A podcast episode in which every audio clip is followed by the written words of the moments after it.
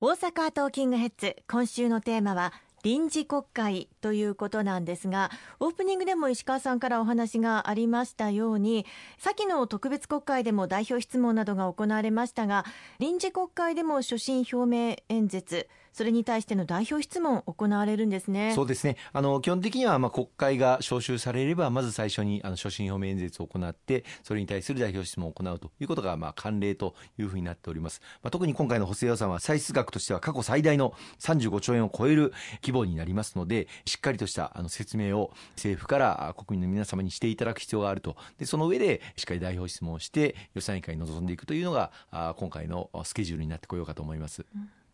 そして今回は立憲民主党の代表が変わったこともありましてまたいつもとは違った感じの代表質問になったかもしれないですね、まあ、あのちょっと収録の段階ではっきりと言えないというところもあろうかと思いますが。そうですね。あの衆議院選挙を受けてあの各党それぞれ体制や、まあ、人事が行われたあところもございます、まあ、そういった中で新たな国会の審議、えー、各党、まあ、与野党ともにですね切磋琢磨しながら国民のために、えー、働いてまいりたいというふうに思いますね。さまざまな議論のポイントはあると思いますが今の最大の懸念といえばやはり新たな変異ウイルスオミクロン株ではないでしょうか。まだ詳細が不明ですので、はい、どういうふうになっていくのかというのは分かりませんけれどもあの私どもとしては、まあ、どういうまあ、変異株であったとしても、うん、きちっとした感染拡大に向けた備えを万全にしていくということが非常に大事だというふうに思っています、まあ、先の衆議院選挙でも私ども公明党は感染症に強い国づくりを築き上げていくということをあのお訴えをさせていただいて、まあ、具体的にワクチンの3回目接種についても無料で行うとかですね、うん、あるいはワクチンそして治療薬の開発をさらに力強く後押しをしていくとかあるいは病床数を確保していくということを、あのお訴えをさせていただきました、まあ、選挙が終わって早速さまざま議論をあの行わせていただいてワクチンについては、まあ、すでに12月1日から3回目の接種、まあ、まずは医療従事者の方ですけれどもこれをスタートさせまた無料で行うということも決定して進めておりますそして治療薬については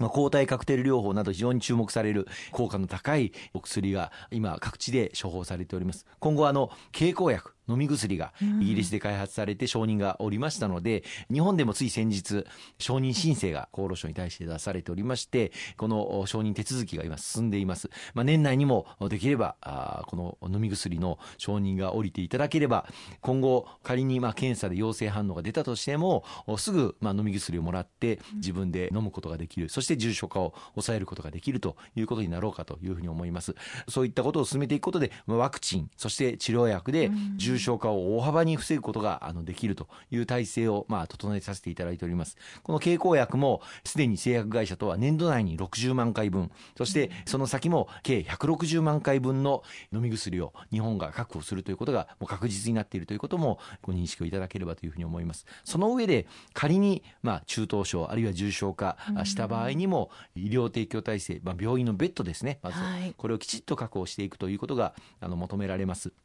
11月12日に次の感染拡大に向けた、まあ、備えのパッケージを政府与党で議論し固めさせていただきまして、はい、あのこの中等症向けあるいは重症向けのベッド数を夏の第5波の時よりももし3割以上つまり1.3倍以上の患者さんが出たとしてもそれを受け入れるだけの病床数を確保するということを11月中に手はずを整えさせていただいておりますので、はい、まあ、今後このオミクロンの感染力がどれぐらいなのかあるいはワクチンを打った方に対しても軽症中等症重症化を及ぼすような効果が果たしてあるのか、まあ、その辺は見極めていかなければなりませんけれどもそういった事態になったとしても入院患者をきちっと受け入れれるそういった病床数を確保しているということをご理解をいただきたいと思います。まあ、この不明なオミクロンという新規の変異株ですので、はい、分からないことだらけですから、えー、マスコミもともするとこう不安を煽るような報道が散見されますが、きちっとまあ正確な情報発信、まあ、政府も行っておりますので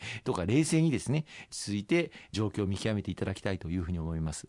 このオミクロン株に関してはさまざまな情報が飛び交っていますがやはり国民としても正しく理解しておく必要があるということですね。おっしゃる通りですね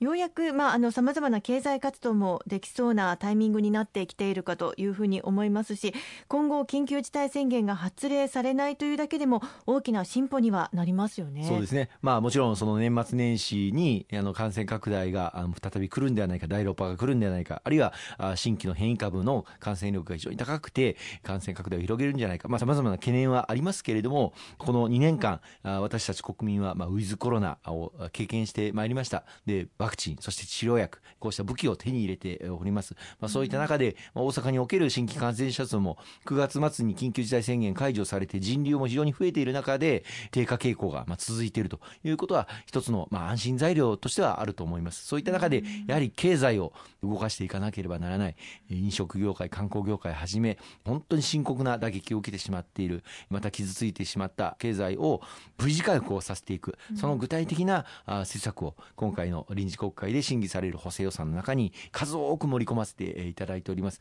これが一日も早く国民の皆様のお手元に届くように、私ども国会で、特に与党としては、早期成立を図っていきたいというふうに思いますね。ありがとうございます。後半もよろしくお願いいたします。